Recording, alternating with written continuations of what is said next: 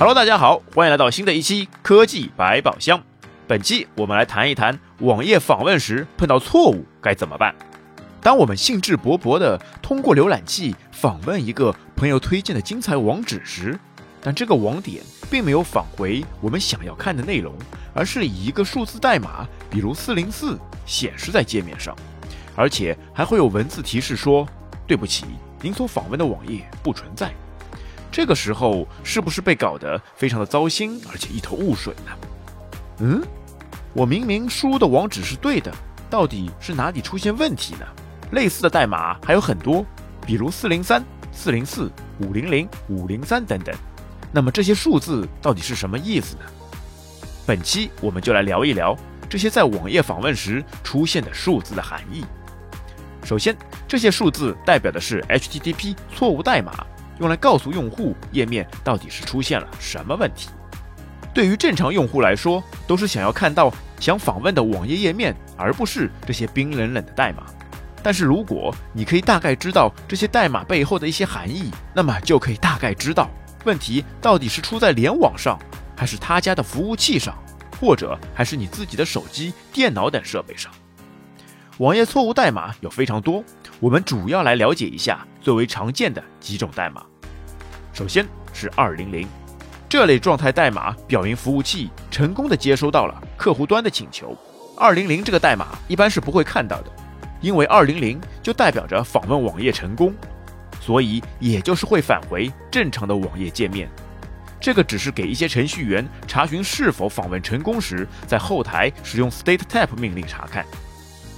三零零重定向，客户端浏览器必须采用更多的操作来实现。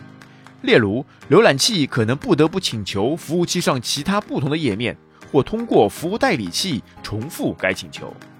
这类代码出现的也非常少，因为正常情况下，页面是会自动跳转到新的网页地址上去。这也就是有时候我们明明在地址栏上输入了 A 网址，但是浏览器会自动跳转到 B 网址的原因。接下来是重头戏，四零零。四零零代码是客户端错误。主要是在客户端出现问题，例如前面说到的客户端请求不存在的页面。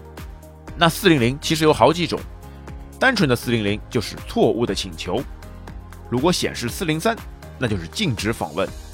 我们经常会看到四零三 forgotten 资源不可用，这个提示主要就是服务器虽然收到了你的请求，但是拒绝你的访问，因为服务器上的文件和目录权限设置问题。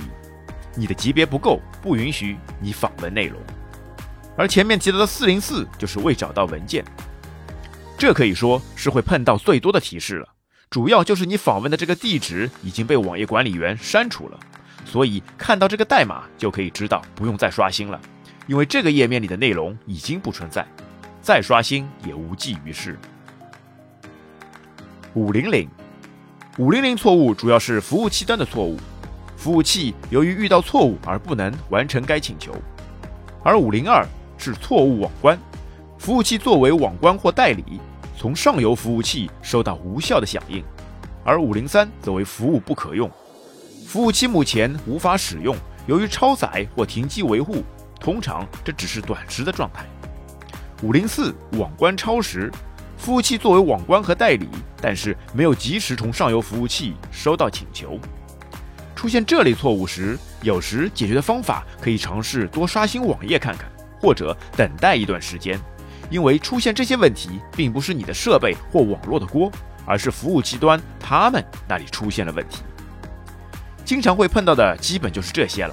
现在你大概了解了网页报错代码，碰到这类代码后就不会焦头烂额、不知所措了吧？希望本期节目对你有用，也希望每次你访问的网页能够快速便捷，少点报错异常。本期节目就到这边，我们下期再见，拜拜。